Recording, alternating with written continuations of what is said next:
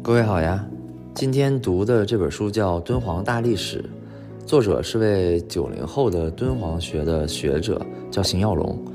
呃，拿到书的时候，我开始以为是讲敦煌石窟的故事，但读完之后才理解为啥这本书叫大历史，是因为它把整个敦煌的历史串了起来，呃，讲的非常的完整，非常的透彻，所以想了解敦煌历史的，呃，这本书还是很推荐的啊。上期播客里，我们讲了几句血脉的事儿，那就是你是哪儿的人，就自带哪个地方的特色啊。我们认为这是一种大数据的结果。那敦煌也是，呃，作者呢就说现在的敦煌人其实也是敦煌历史的一种延续。那历史对人是有很强的塑造的作用的，所以我们去看历史的时候，去看那些作品，实际上你往下看，那作品里面吸引你的是什么，或者说能给你带来。思考的是什么？都是那些很具体的人，那些英雄，那些英雄之间发生的故事，是这些人塑造了历史，然后历史再去塑造后面的后续的人，这种类似于相辅相成的关系。所以，我们每个人的今天，我们现在存在的这种情况，也都是有历史的影子在里面的。那往前讲的话，谁是最早敦煌的最早的敦煌人呢？那一般这种呢，我们就翻史书嘛，就看哪个史书里面会记录啊最早的人。呃，关于敦煌最早的记录呢，是在《尚书》里面。呃，尚是时尚的尚，这个《尚书》呢是上古之书，就是儒家六经里面之一啊，诗书礼易乐春秋嘛。这个诗书这个书就是《尚书》。呃，《尚书》的作者呢叫浮生，浮生是司马迁的老师。当时秦始皇这个焚书坑儒，下令焚书的时候，浮生就把这本书藏在了家里的墙壁里面，才为后世留下了这本书。这本书里是有一条关于敦煌最早移民的记载的，书里的原话叫做“窜三窜三苗于三危”，这个“窜”啊是个贬义词，就是抱头鼠窜的“窜”，流窜的“窜”，逃窜的“窜”。呃，这个里面的“窜”呢，就是。使其流窜的意思，有一点这个被动的意思，也就是说，这个舜帝啊，把三苗这个部落流放到了三危的这个地方。这个三三危基本上指的就是敦煌。呃，为什么基本上是敦煌呢？因为整个学术界对于三危具体的位置还是有那么一点点分歧的。有的说呢是在敦煌附近的三三危山，有的说呢是在天水附近的鸟鼠山，还有说是在嘉陵。江附近，呃，主流的观点还是支持敦煌三危山的说法比较多，因为在《山海经》里面有这么一段儿，原话是“三危之山，三青鸟居之”。这个三青鸟啊，是上古神话里西王母的神兽，呃，他们的职责呢，就是为这个西王母去拿吃的，就类类似于快递员的感觉。平时他们休息的时候，就在这个山上。这个三危山具体的位置呢，就刚好在今天莫高窟的对面，有有三个这个主峰去组成的这么一个，呃，危险的形状吧，所以它叫三危山，啊，所以基本上大家还是认可属于敦煌的这个位置的。那我们说回说，呃，串三苗于三危，那这个三苗呢，就是最早记录的敦煌人了。呃，三苗如果再往上追溯的话，那基本就是。九黎的后人，呃，九黎呢又是这个传说中远古的一个部落，呃，这个九黎里面有向下呢有九个部落，每个部落呢又有九个氏族，总共呢有八十一个兄弟，首领呢叫做蚩尤。后来呢，炎帝和黄帝结盟跟蚩尤大战，这个蚩尤败北，所以九黎当中的三苗人一部分啊。就逐渐融合了这个炎黄所代表的华夏族，另一部分呢就逃走了，就退回到这个南方的汉江流域，就建立了这个三苗部落。呃，有一种说法说，这个黎民百姓当中的黎民，呃，就是九黎之后。这个三苗部落退到南方之后呢，他对中原还是心存恨意的，一方面就想反光反攻这个中原，一一直呢就在等一个机会。这个机会被谁创造出来了呢？被大禹治水里面大禹的父亲创造出来了。大禹其实他们一家都是治水的。大禹的父亲叫鲧啊，就是左边一个鱼字旁，右边一个这个系数的系。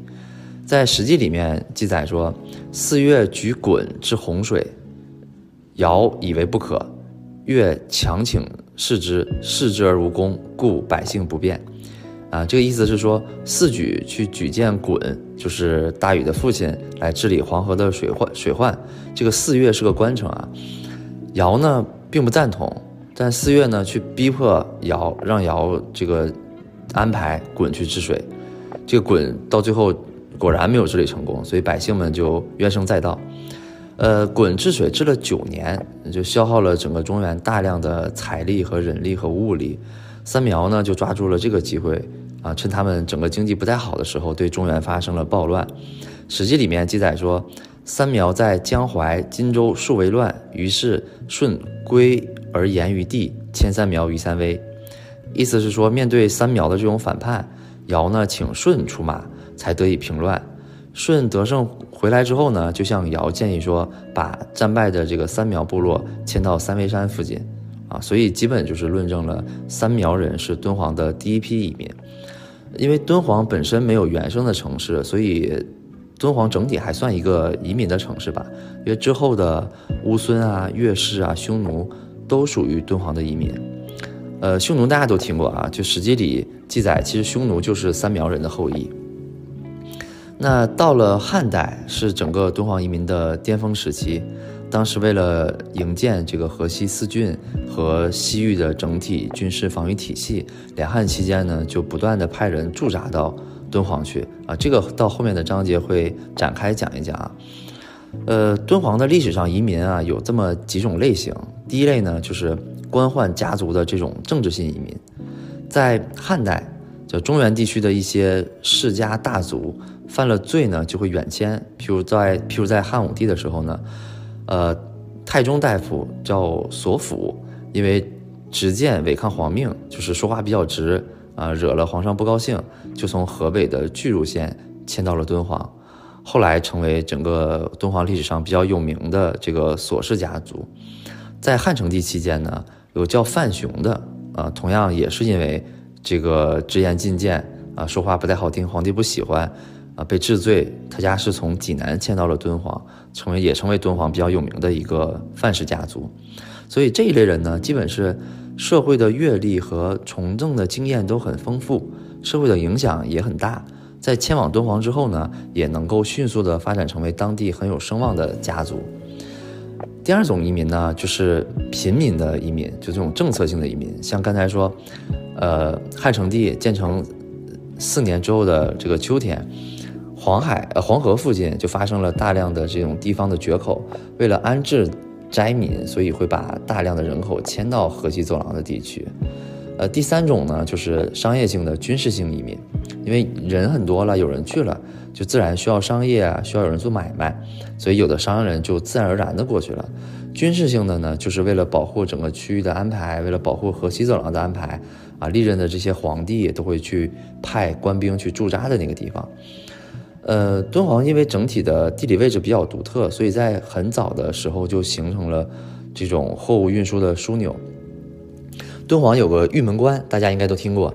这个玉门指的就是运送宝玉的门。啊，敦煌呢本地其实有很多的玉矿，无论是在品质啊、规模呀、产量上都比较稳定。啊，因为离中原比较近嘛，开采时间比较早，所以它成为中原地区。比较早期的玉石的这些重要的产区，这些玉石从敦煌送到中原的时候，经过的第一个关口就叫做玉门关啊，是这么来的。呃，人们会把从敦煌来的玉叫做玉氏之玉，这个玉呢，代表的是这个当时敦煌一个很大的一个帮派一个民族叫月氏。这秦始皇这个月是月亮的月，这个秦始皇呢在。统一六国的时候呢，这个月氏也开始了跟乌孙的战争。这个月氏跟乌孙呢，都在河西走廊放牧啊，基本都是那种游牧民族。呃，但是整体对吧？这个河西走廊就这么大，资源就这么多，为了壮大自己，你只能去占领别人的牧场。岳氏呢在东边，乌孙呢在西边，所以岳氏就不断的往西边去占领，到最后呢就发生了战争，整个乌整个这个乌孙被岳氏拿下，乌孙王被杀啊，岳氏兼并了整个河西走廊，成为了整个北方草原的霸主。呃，在这个同时间呢，匈奴也在跟这个秦始皇在打仗，所以匈奴的日子也并不好过。匈奴的这个单于呢，单于呢叫头曼，单于这个单是呃孤单的单啊，多音字是匈奴首领的意思。头曼呢是匈奴的第一任首领，这个人很猛，非常猛。呃，但是他跟秦始皇打仗很赔，因为他的对手更猛。呃，秦始皇派来跟头曼打仗的人呢叫蒙恬。蒙恬是谁呢？蒙恬是率领了三十万秦军北上修长城的，呃，不能说长城是他修的，但是长城是在他监工之下完成的，所以这个人也很不简单。而且蒙家呢是整个秦国的将门世家，往上祖上三代全都是帝国的名将。跟头曼这个打仗的时候呢，他带领的是刚刚屠灭六国的这个三十万虎狼之师，所以头曼完全不是对手，一打之后马上就败了。这个时候呢。匈奴的南边是修长城的蒙恬，东边呢是东胡，西边呢是越氏，他再往北也没地方了。所以头曼想了想，说那就只能结盟了。所以他就决定跟越氏结盟。呃，草按照草原上的这个习习俗啊，如果你结盟的话，你需要把自己的儿子送到对方的地盘，当做人人质，呃，叫做质子，就跟物理学这个原子质子这个质子是同样的字儿。所以头曼呢就把自己的儿子叫做默读送过去了。默读呢是头曼正妻生的第一个孩子，也就是头曼的长子了。但是呢，因为是原配嘛，年纪比较大，头曼就比较嫌弃这个结发妻子，他更喜欢后面娶的小老婆，而且小老婆也给头曼生了个儿子。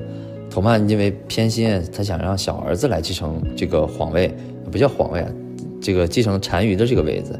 所以他才把大儿子送到岳氏当人质的，呃，他觉得借这个机会，如果把大儿子除掉，可能更好。呃，这个默读呢，被送去当人质没几年，头曼呢就挑起了跟岳氏的战争。呃，但是你说究竟头曼是不是想用这种背叛结盟的行为来激怒岳氏，杀了他儿子呢？但真相是不知道的啊。但是确实激怒了愤怒的岳氏，岳氏呢也确实想杀掉这个他的儿子。呃，但是默读呢还很聪明，他发现了这个势头不对，就趁趁乱，在一个月色，呃，抢了一匹月氏的马，就逃回了匈奴。呃，到了匈奴之后，父子相见那一刻变得十分尴尬，因为没想到他儿子能活着回来。就这个时候，他儿子已经不是几年前任人摆布的那个少年了，因为他在乐师当人质的时候呢，不仅学会了这些骑术啊、射术啊、引术啊等等，他还。培养起了自己一个非常强大的复仇的心。头曼呢，其实没太注意到儿子眼中的变化。他为了安慰这个默读呢，还封为他为万骑长，就相当于带领一万个马匹的这个意思。默读回来之后呢，发明了一个武器，这个武器叫响箭。就在训练的时候呢，就会骑马射箭，这个箭呢射出去，这个发出声响，所以大家都会注意到这个箭。呃，他在训练的时候就跟大家说：“凡是我想箭所射之处，你们就要万箭齐发，违令者斩。”默读呢，先是用这个响箭射中自己的爱马，有人就嗯害怕不敢射，啊，默读就把这些人杀了。之后呢，默读用响箭射向自己的妻子，还有人不敢射，他又把这些人杀了。等训练一段时间之后呢，大家就全部信服他了，就想箭之处就是万箭齐发。结果。响箭的最后一箭就射向了他的爸爸头曼，啊，万箭齐发，头曼当场死亡，这样默读就成为了新的单于。到公元一七四年，这个默读默读去世，呃，儿子呢就上位了，就他他儿子叫老尚，啊，他为了呃去报他爸当年质子之仇，啊，所以老尚呢就联合乌孙再次的袭击越氏，杀死了这个越氏王。自此呢，匈奴统一了漠北草原，实力达到了一个新的巅峰。这个打仗的消息呢，很快就传到了汉武帝的耳里。汉武帝听后非常的兴奋，他兴奋是是想决定利用这个大月氏的仇恨，去跟大月氏来结盟，去来袭击匈奴。于是呢，汉武帝就派人出使西域，呃，选谁呢？呃，本来是在宫里面选一选，结果二十六岁的张骞积极上书说我想去，就接下了这个任务。呃，这个时候因为战败了嘛，所以大月氏就不得不向西南去继续迁徙，翻越葱岭，又渡过这个希尔河，又越过阿姆河，攻占了大夏国，就是今天大概在阿富汗那个片区了。呃，张骞在去找这个大月氏谈的路上呢，就被匈奴发现了，就被捉到草原上去放羊。结果没想到这一放就是十年啊，他就一直在匈奴的扣押之下。十年后的一个机会，张骞才趁乱跑出来啊，一路来到了大月氏的地盘。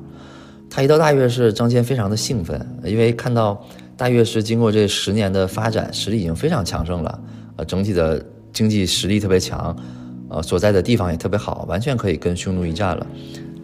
所以就跑过去跟乐氏说。跟这个月氏的国王说说，当年你看匈奴如何如何，我们一起联手出兵吧，啊，我们一起把这个匈奴击败，你就可以夺回你的领地了。但是呢，当时的月氏王完全不搭茬，因为这个月氏王从小就是在现在的这个地方长大的，呃，现在这个地方才是他的故乡，而不是敦煌，所以为了张骞讲的这个故事，抛弃自己现在富饶的家乡。回到河西走廊去跟匈奴打仗，怎么想都不太划算，所以这个越氏王就回绝了张骞。呃，越是从河西走廊出走，一直到这个今天阿富汗地区，整个东西跨度大概三千多公里，啊，这一路上呢也不断的在吞并西域啊、中亚的各个民族，所以越氏当时已经成为了一个多民族政权的这么一个帮派。所以也为他后面的分裂埋下了伏笔，因为很快内部就形成了，呃，各种的分权的势力吧。最后呢，他分分了五部的细侯，啊，这里面的一个细侯呢，最后又歼灭了其他四支，创立了叫贵霜王国。后来呢，又经历了几百年的这个纷争，打打杀杀，最后也是灭亡了。现在的印度贾特人，呃，被认为是他们的后人。此后呢，历史就进入了长达大概一百三十多年的汉奴战争。就汉奴开打六十年之时，又一位这个历史人物出现了，一个西汉的名将诞生了。在平阳公主府的一个小柴房里，一名叫魏少儿的婢女，悄悄地生了一个男孩。啊，这个《资治通鉴》里有这么一段记录：出平阳县吏或仲汝。给世平，给世平阳侯家，与青资魏少儿私通，生霍去病。啊，这个意思就是说，平平阳县的县官叫霍仲儒，在给平阳侯家做事儿的时候，跟这个魏少儿私通了，生下了一个私生子。因为是私生子嘛，所以只能到柴房里去生。这个私生子就是后面后面鼎鼎大名的霍去病。呃，霍去这个霍去病的父亲啊，是个不折不扣的渣男。因为根据文献的记载，他在结束平阳的这个差役之后，就辞职回了老家。啊，回家之后呢，又娶了个媳妇儿，有了新的夫人，然后也生了新的孩子。这个孩子就叫霍光。啊，虽然这个爹不怎么样啊，但是这两个儿子后面的故事就足以改变了整个西汉的历史。有一年的春天。汉武帝呢来到姐姐平阳公主家做客，公主呢就为他准备了欢迎晚宴。因为那个时候晚宴也没什么，就是，呃，喝酒吃肉，然后看舞女跳舞。呃，结果呢晚宴上汉武帝就被一个歌女给迷倒了，啊，当晚就临幸了他。入宫之后呢，这个歌女就为多年无子的汉武帝生下了第一个儿子刘据，啊，一跃一跃成为这个最尊贵的母亲。而霍去病呢，就是这个歌女的外甥。汉武帝呢，就是他的姨父，所以他从小呢在宫里长大，也接受到了汉武帝的培养。在十八岁的时候，呃，霍去病被汉武帝任命为票摇票摇校尉，校尉，啊，跟随大将军卫青，也就是他的叔叔去出击匈奴。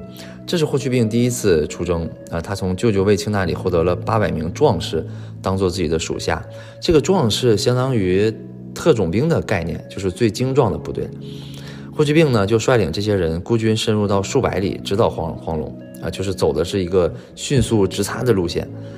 呃，此战之后呢，汉武帝就封霍去病为冠军侯，还把南阳的一些部分的土地划为冠军侯国。呃，又过了两年，到霍去病二十岁的时候，汉奴的这个河西之战就拉开了帷幕。呃，河西之战呢，就是为了抢夺河西走廊，因为这个区域在黄河以西啊，南北呢又都是山，像一个走廊的形状，所以它呢叫做河西走廊。当时还是匈奴去控制的。霍去病经过几年的历练之后呢，其实也没几年，但他是个天才啊，大概两也就两三年的历练，已经成为了一个很成熟的军事将领。呃，这战呢，他依旧采用自己的独特的这种突袭的打法，长驱直入，短短六天之内呢，就连破匈奴的五国。呃，稍的稍作停顿之后呢，又急行一千多公里，跟匈奴的主力相遇了。啊，以很弱势的兵力重创了匈奴。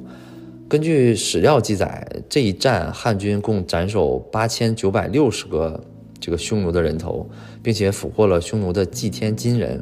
这个祭天金人啊，就是匈奴祭天时候。最核心的一个道具，呃，就是有点像你拜佛的时候的那个佛，然后他直接给端了，所以还很重、很很重重创匈奴。之后呢，汉武帝担心，呃，匈奴还会反扑，所以又命令霍去病去追剿余党，还让这个张骞啊、李广率军去北上去支援他。最终呢，整个汉朝拿下了河西走廊走廊。呃，在。战争获胜之后呢，为了巩固胜利果实，所以汉武帝就开始对河西走廊进行移民，就像刚才讲的，啊，屯田呀，修建城市啊，然后河西四郡就在这个时候因此而来。河西四郡分别是武威郡、张掖郡、酒泉郡和敦煌郡。其实除了敦煌郡，其余三个郡的由来都能找到出处，有的是跟人有关，有的是跟这个地方有关，有的是跟一些小故事有关，但就是敦煌这个名字就没有什么正经的。靠谱的出处，到现在其实也没有一个很标准的答案。就大部分人是认为呢，敦煌这个名字是来源于《山海经》里面叫“敦烘”一词。这个“轰”啊是一个呃草字头，下面是一个一二三四的“四”，中间是没有点的宝字盖，下面是一个这个死亡的“死”。《山海经》里面这个。敦轰的位置呢，就在今天敦煌附近，所以研究来研究去呢，很有可能是这两个字的方言的演化的版本，大概就是这么一个缘由啊。呃，刚才讲说张骞在西域出访了好久嘛，他回来之后呢，就告诉汉武帝说，在大宛国，就大概乌兹别克乌兹别克斯坦那个地方，他见过一一种马，嗯，这种马耐力和速度都特别的惊人，一日能行千里，奔跑之后呢。会流出像血一样的汗，啊，所以叫做汗血宝马。汉武帝一听呢，就很很很心动嘛，就打算用它来改良军队的这个马种，所以就派人带着大量的财物和一批用黄金铸成的金马去大宛国去来换这个汗血宝马。但是大宛国的国王却拒绝了这个要求，呃，是因为当时呢，他夹在汉朝和匈奴之间，他觉得他本身离汉朝挺远，但是离匈奴很近。如果答应了汉朝，惹了匈奴，那匈奴可能马上就分分钟杀过来，所以他就是因为这个事儿拒绝的。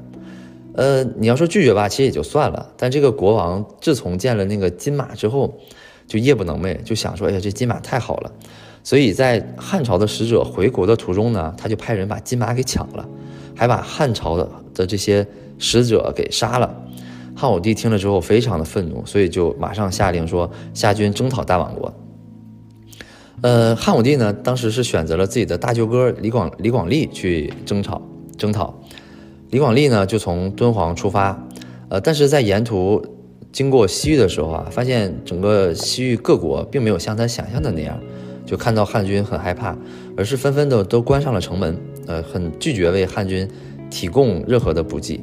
所以他整个行军的过程特别的苦不堪言，无奈之下呢，他只能打一些小的国家、小的城池，然后暂时的获得一些补给。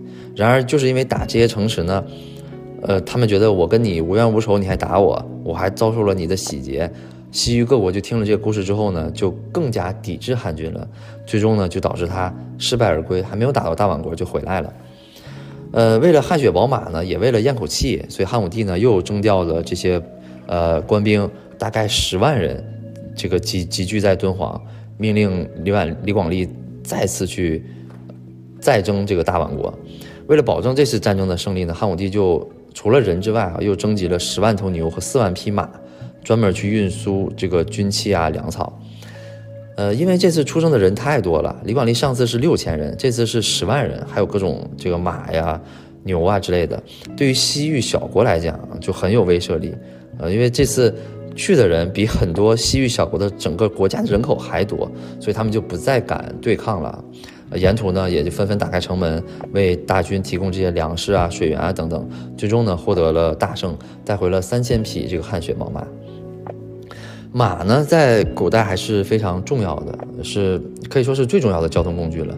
因为马的优劣，很大程度上就决定了古代社会的发展水平。马的速度基本上就代表了整个社会效率的上限啊。呃，我们把时间再拉回到现代，在一九八七年，呃，敦煌市博物馆的馆长找到了一个考古专家，说，在敦煌的这个戈壁滩上找到了一处新的遗址。但是呢，现在还没有发现文物，呃，他们找了一下午也没有找到，呃，因为敦煌当地的文化这个算部门力量吧比较薄弱，没有条件去挖掘和看护大量的野外遗址，因为这种遗址一旦开发出来、开采出来，需要大量的人去维护，所以呢，他们就决定封封锁消息，以后再说。结果等了两年之后再去考察的时候，会发现那个遗址上已经有了五个盗洞。其实已经被很多人盯上了，所以他们就马上回去，立刻上报国家文物局，请求这个叫抢救性挖掘。到了九零年的六月，这发掘文物的这个批复终于下发到了甘肃省。呃，这个遗址呢，就是悬泉志，在《西西凉路义务志》里面有这么一段记载，说当时李广利征服大宛国回国的路上，行军到这个地方的时候。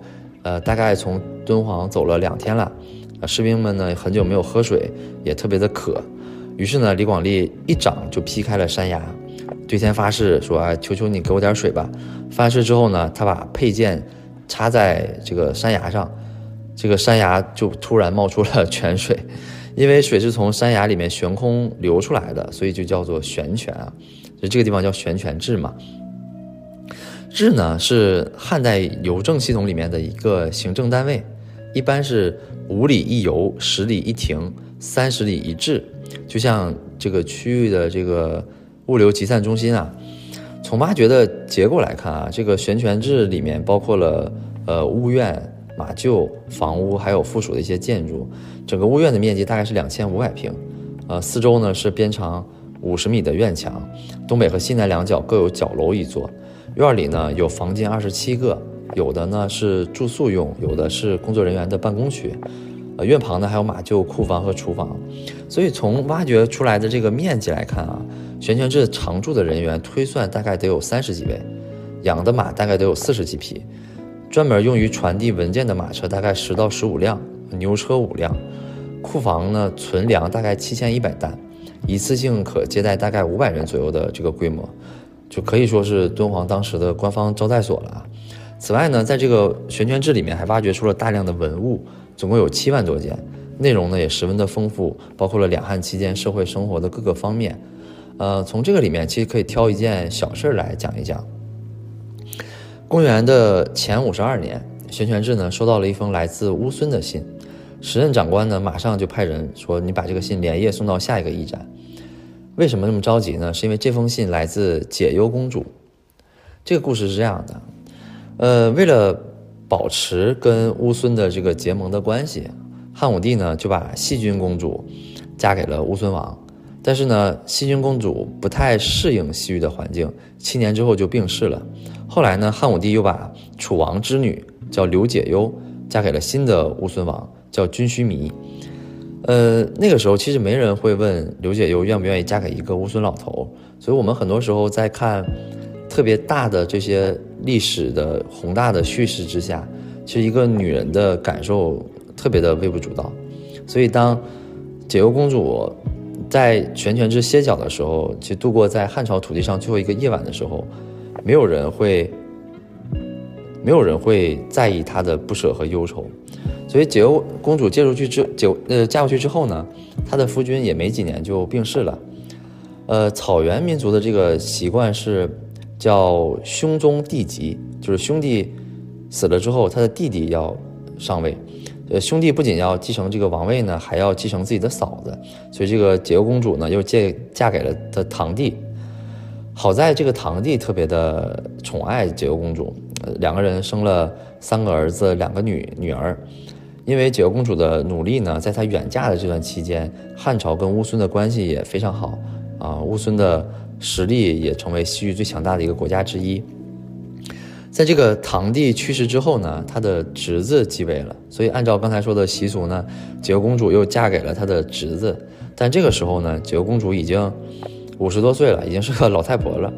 后来在汉朝的这个干预之下，解忧的儿子又成为了乌孙之王。解忧在西域生活了大概五十年，经历了四朝三嫁，为国家前途发做出了巨大的牺牲，从一个少女变成了一个老太婆。呃，解忧公主的儿子死了，死了之后呢，在乌孙境内，其实她也没有牵挂之人了，所以老太太呢就只只想落叶归根，就上书请求回国。所以刚才玄泉志传递的那封信就是他写的，信里的内容是：年老思故乡，愿得骸骨归汉地，还是挺凄凉的。接着我们讲讲敦煌石窟。呃，东汉明帝的时候。天竺的僧人用白马将佛经驮到了洛阳，明帝呢为他们修建了白马寺。这个在历史上呢被认为是佛教首次传入中国。呃，这个时候儒家的儒学已经作为官学存在了大概两百年，老百姓呢其实也不太需要佛教这种新的思想，而且佛教是一个外语的宗教，呃，当时是梵文嘛，有比较高的门门槛，大家也不太会，所以大家的接纳度是很低的。呃，那个时候西域不断有僧人来传教，东汉呢就把他他们安排在这个寺庙里面居住，但寺庙的管理还是很严格的，呃，一般是不允许外宾随意的出寺的出寺庙的，因为怕他们出去之后乱说扰乱民心嘛。呃，这个传播的转机呢就出现在了董卓放火烧洛阳洛阳城这么这件事上。呃，除了洛阳洛阳城之外，一同烧的呢还有白马寺啊，所以这些。住在寺里的僧人就纷纷的逃难，就逃出了洛阳城，开始云游天下。呃，敦煌一般是这些僧侣们穿越西域之后的第一座城，所以他们在需要在这个地方休息，需要补充物资，所以这个地方往往是他们在河西走廊诸多的城市之中停留时间最长的一个城市。敦煌的这些大弟子们呢，因为这些事情就开始吸收佛教文化。啊，思想啊和信仰啊，渐渐地发生了转变，从儒学发展到了兼并儒学和佛学的，这个就为莫高窟的诞生提供了思想的基础。在莫高窟记里面就记载了乐尊和尚，也就是呃莫高窟的创始人啊，他来到敦煌那个早上早上的故事。在公元三六六年，云游多年的这个乐尊和尚来到了三危山。随后呢，就被三危山眼前的这个景象所震撼了啊，觉得这里太美了，佛光笼罩的感觉，所以他就决定留在这片圣地去进行修行。于是呢，他就请了当地人在岩壁上开凿了第一个佛窟啊，自此往来后面的僧侣都纷纷在他的这个开的这个窑洞旁边去开造新的这个佛像，所以莫高窟就因此而诞生了。呃，莫高窟始建于十六国的前秦时期啊，后来经历了北凉啊、北魏啊、西魏啊、北周、隋唐、五代、西夏等等，形成了巨大的规模。现在呢，有这个洞窑七百三十五个，壁画四点五万平方米，啊，泥质的彩塑大概两千多尊，是整个现在世界上现存规模最大的、内容最丰富的佛教的艺术中心。呃，有个比较有意思的观点啊，就是。佛教的艺术其实是由用户的需求决定的，是用户的需求决定了供给，而不是反着来的。因为每个地区的佛教徒都有自己的文化的习惯和审美的偏好，所以每个地方的佛像其实都不太一样。呃，敦煌石窟也是，就为了靠近佛教徒的审美进行不断的调整，有的甚至是突破。也比较好理解，因为佛教的核心是传播嘛，你只有让更多的人喜欢，更多的人感兴趣，才有利于佛教的传播。艺术这个东西，它想占有人类的，从来都不是财富，也不是权力和赞叹，而而是时间。就人类消费时间的总和，才是艺术价值的所在。在中国的历史上，有四次皇帝发起的灭佛的运动，呃，在佛教的发展上起到了很大的阻力，呃，然后在佛教的历史上叫叫称为法难。皇帝不喜欢佛教这个事儿，其实也比较好理解啊，因为从根儿上来讲，佛教跟皇权是天然矛盾的，因为佛教讲的是。众生平等，对吧？那既然众生平等的话，为什么你是皇帝，我是屁民呢？为什么你一个人可以随便的打打杀杀，是吧？就会引发群众对于这方面的思考，引发不满。佛教呢更注重个人，啊，其实没有家庭或者家族的概念的。佛教都是修身修自己嘛。所以你一旦进入佛门呢，就与世隔绝了，就这个是不利于社会的制度的发展的。佛教呢还不用交税。皇帝呢是要靠民众的这个交税来统治和维护的但是寺庙是不用交的，呃，所以就甚至有一些，假如说日子过不下去的农民啊，或者说需要逃税的这些地主啊，就跑到佛教去啊找找庇护，比如当时活不下去的朱元璋，对吧？就在黄觉寺里面混过饭。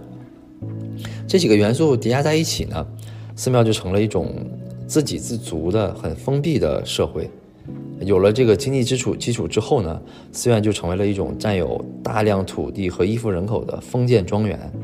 所以那几位皇帝是看到了这些，觉得劲头劲头和势头不对，就发动了灭佛的运动。呃，如果我们看中国的佛教史啊，假如说我们只讲一个人，那基本上就是玄奘了，就没有其他人可以讲了。唐僧大家都知道，因为但唐僧的原型就是玄奘嘛。《西游记》里，唐僧出身是比较高贵的，因为他的父亲是新科的状元，啊，但但当然在上任途中被水贼杀害了。母亲呢是宰相的女儿，但是母亲又被霸占了。唐僧呢成了遗父子，遗父子就是出生之前就没有见过父亲。呃，出生之后呢，母亲为了保他的性命，就把他放到了一个竹篮当中，啊，瞬间而下。后来没后来呢是被金山寺的老和尚捡到，成为一代名僧的。实际历史上的唐僧并不是这样的，他经历也没有这么离奇。唐僧本名姓陈，单名一个一字，呃，公元六百年出生在今天河南的偃师县。父亲呢也虽然是个官儿，但是是一个只做到县令这个级别的七品芝麻官。因为看不惯官场的这些腐败的现象，就辞辞官回家了，呃，过着那种田园生活，一边种田一边读书。母亲呢，在他四岁的时候去世了，啊，他并不是陈一，并不是家里唯一的独子，还有三个哥哥和一个姐姐。陈一十岁那年，那父亲得病去世了，然后早前已经出家的二哥回家奔丧，奔丧之后发现家里也没有大人，没有人照顾他，就把他带走了，把他带到了洛阳的寺院里面。呃，陈一来到寺院之寺院之后呢，耳濡目染，看到这些佛法的东西，啊，就受到了感染。就在净土寺出了家，法名叫玄奘。到了公元六一八年，整个隋朝灭亡，天下大乱，洛阳呢也变成一片废墟。所以玄奘和他的二哥呢，为了逃避战乱，就逃到了长安。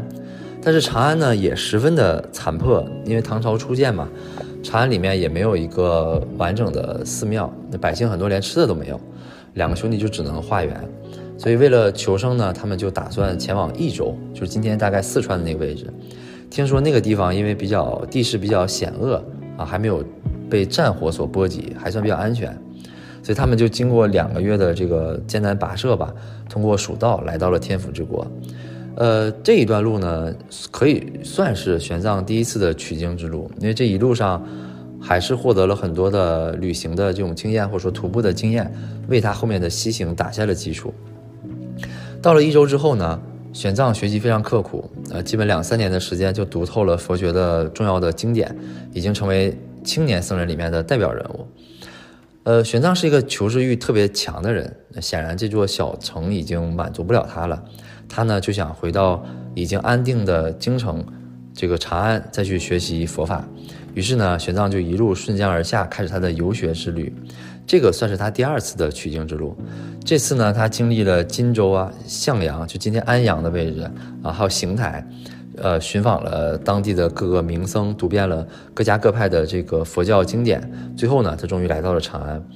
到达长安的时候，他已经是一个很有名气的佛学大师了。呃，这个时候长安是大唐的首都嘛，也是世界上最大的城市，很多名僧啊来交流，也基本会来到长安。这个时候，玄奘就发现了一个问题，呃，跟大家跟大家的交流很多，呃，但是呢，发现每一派都有不同的佛经的版本，而且有的时候佛经的版本差别很大，分歧很大，嗯，很多都不能自圆其说。那他就疑问了，说那到底哪一个版本才是对的呢？后来呢，有一位天竺来的僧人，就跟他说：“说这个佛教的诞生地啊，在天竺那个地方有最原始的这些书，有这些佛法。所以呢，玄奘就打算去天竺去一探究竟，去求法。当时呢，为了防备防备北方的这个突厥，朝廷呢是封闭了玉门关的，就不允许百姓随意的流动。如果出关越境呢，必须要申请过所。”过所就类似于今天的护照，啊，所以玄奘呢就跟几个相相约而同一起去天竺的僧人向朝廷进行了申请，他觉得我这是光明正大的嘛，就申请了。因为当时的国教呢是道教，所以他们的申请呢并没有得到支持，啊，玄奘呢就一直在等着机会，而这个机会呢就终于被他等到了。大概四五年之后，整个平原大旱，所以长安城的百姓呢就纷纷出城去找饭吃。恰好有一个在长安学习佛法的和尚叫孝达，他呢准备返回自己的家乡去，因为实在这个地方太乱了。玄玄奘呢就和他乔装打扮混在一起，当做难民逃出了长安城。两个人呢就沿着陈仓古道一直到了秦州，就是今天这个甘肃天水附近。之后呢，玄奘独自启程渡过了黄河，到达了凉州。呃，凉州的僧人听说玄奘来了，就纷纷邀这个前去邀请他开坛讲经。这个一留就是一个多月。凉州呢是丝绸之路上的重镇，所以往来的商人呢也都听说了，说玄奘要去天竺，就纷纷把这个消息传到了西域的各地，当然也传到了当地官员的耳朵里。因为当时大唐和西域还处在这种敌对的关系，不允许百姓出境嘛，就有人跟官员去举报这个事儿。官府呢也找到了玄奘，说你不能到这个西域去了。凉州的几个法师就也听说了啊，但他们也知道玄奘的这个志向和处境，就很想帮他，就派自己的两个弟子去护送他连夜逃走，一路向西。这个时候呢，玄奘就不是一个佛学大师了，他变成了一个逃犯，被朝廷追捕的逃犯。所以为了追捕这个朝廷的。朝廷的这些官兵，所以他就只能晚上出行，就这样很艰难、很艰难的走了几天之后，终于到达了大唐最西北的城市瓜州。呃，再往西走就要出关了，就出国了。所以挡在前面的是大概八百里的戈壁和荒漠。那玄奘也没有什么办法，就觉得如果我自己走的话，大概率是要死在这个沙漠里，所以就在瓜州的一个寺庙里歇脚。一边讲经一边等机会，啊，看看有什么方法。结果机会又被他等到了。有一天呢，玄奘在寺庙里面拜佛，有个年轻人过来了，就围着他转，啊，就看他，也不拜佛。玄奘就问说：“你这人干嘛的？”他说：“我叫石盘陀。”见玄奘这个人呢，特别像他昨天夜里梦见的僧人，所以十分好奇，就很想拜玄奘为师。玄奘。这个人也挺奇怪，听完之后也真的收他做了徒弟，那这个就是玄奘收的第一个徒弟。呃，石盘陀呢就跟玄奘讲了自己的身世，说他是一个跟西域经常往来的商人。玄奘一听十分高兴，说出说自己刚好想去西边去求法，所以石盘陀呢就答应说，哎，我保护师傅去西天取经。这个石盘陀是不是听到这儿你也有点好奇？石盘陀其实就是《西游记》里面悟空的原型。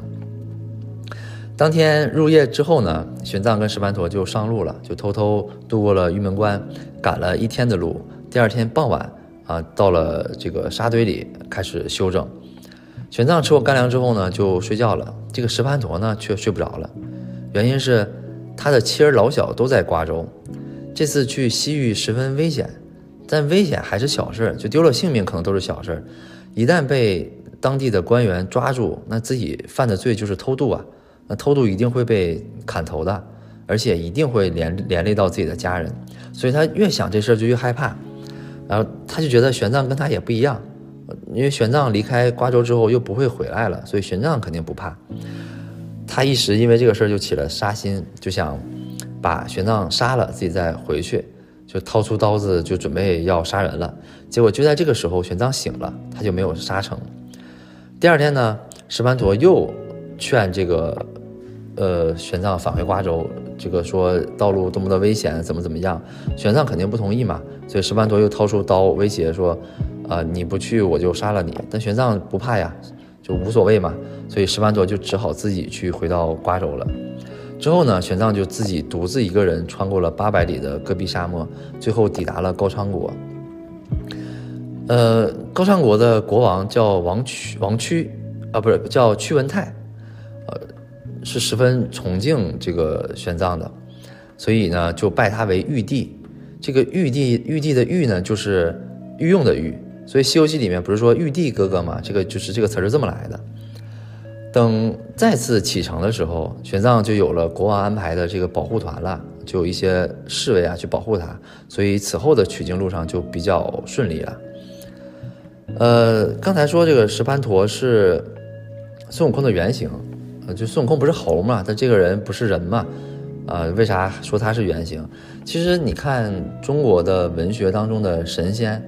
很多人都是从人到神一个长期积累的过程，比如说关羽，他现在是财神爷，其实你说这俩也没什么关系，也是从人到神的一个变化。在敦煌石窟里面啊，其实有六幅玄奘去取经的壁画，这六幅图里面有五幅画的都是一个僧人、一个行者和一匹马的形象，表现的其实就是石盘陀去帮助，呃，玄奘度过玉门关的那个夜晚。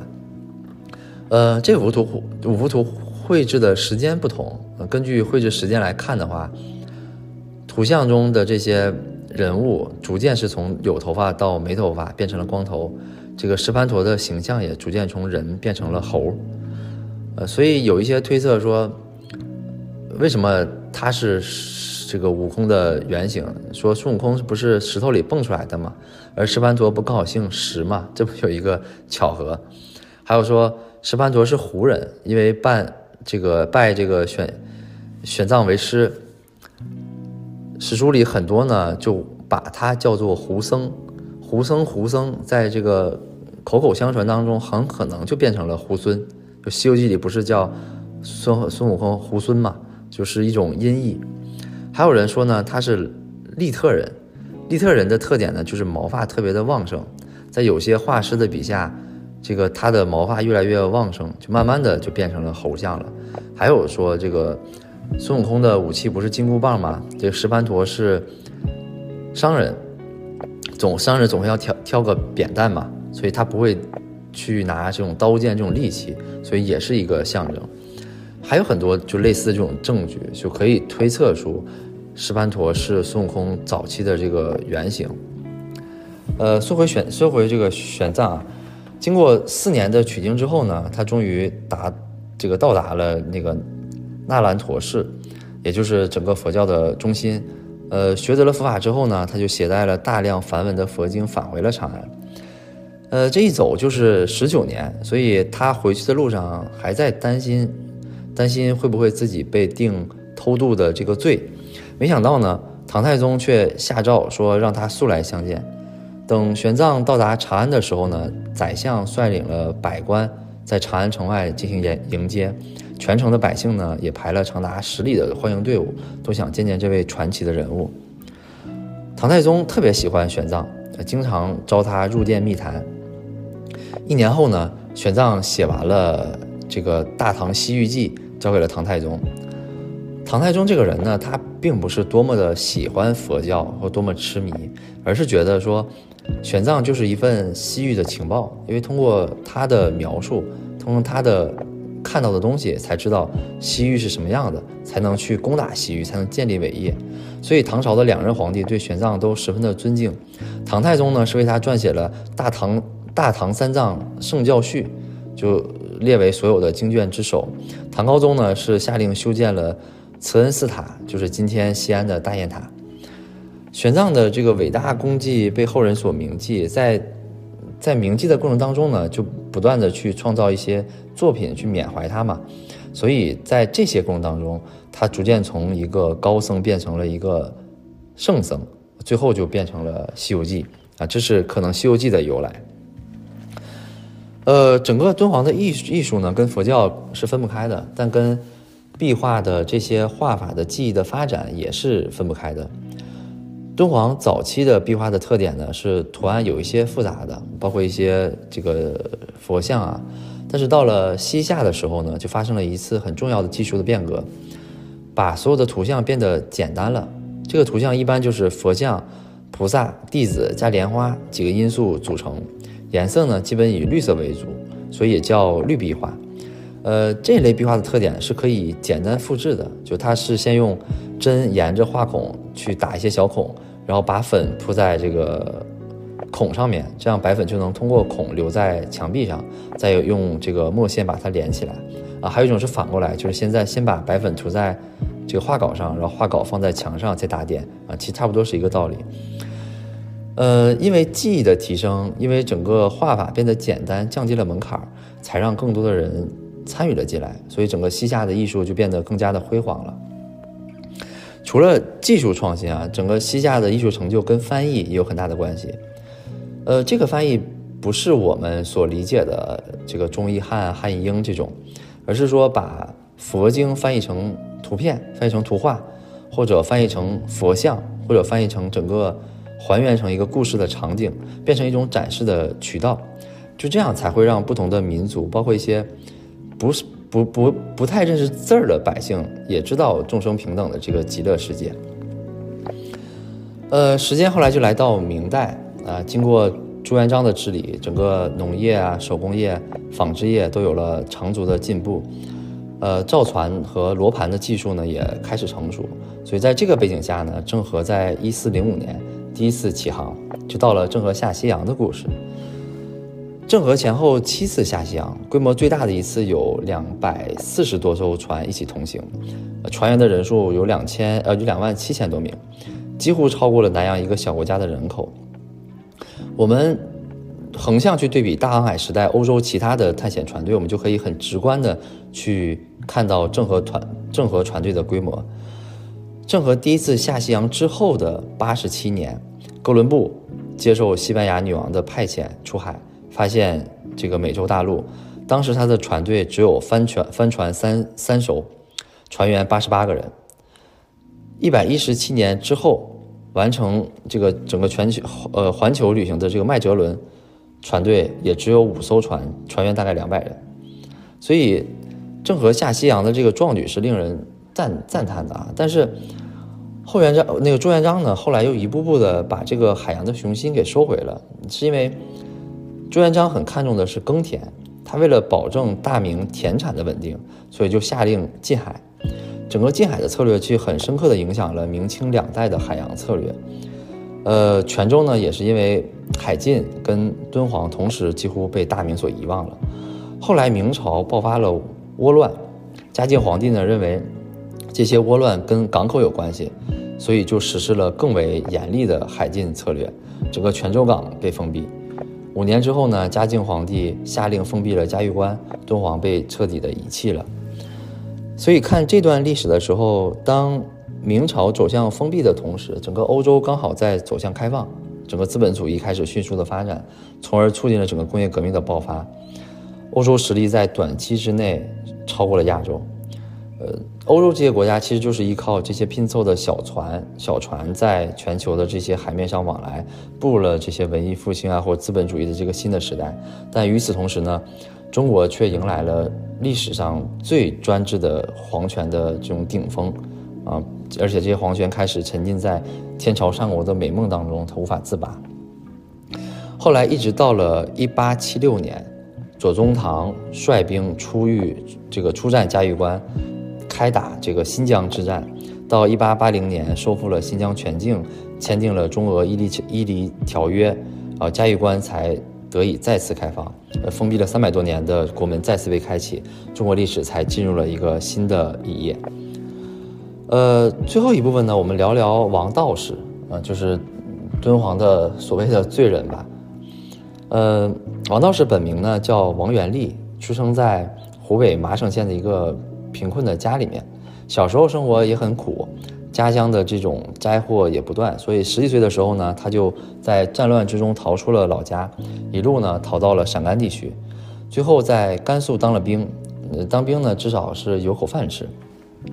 但当了一段兵之后呢，他发现也不好，打仗还是很危险的。军队呢也克扣军饷，想了想说，不如当道士，因为当道士可以不交税、不劳作啊，也有钱花，而且当时的社会地位还可以，是个好出路啊。所以他就选择当了道士。这个选择倒是也好理解。有人就会好奇说。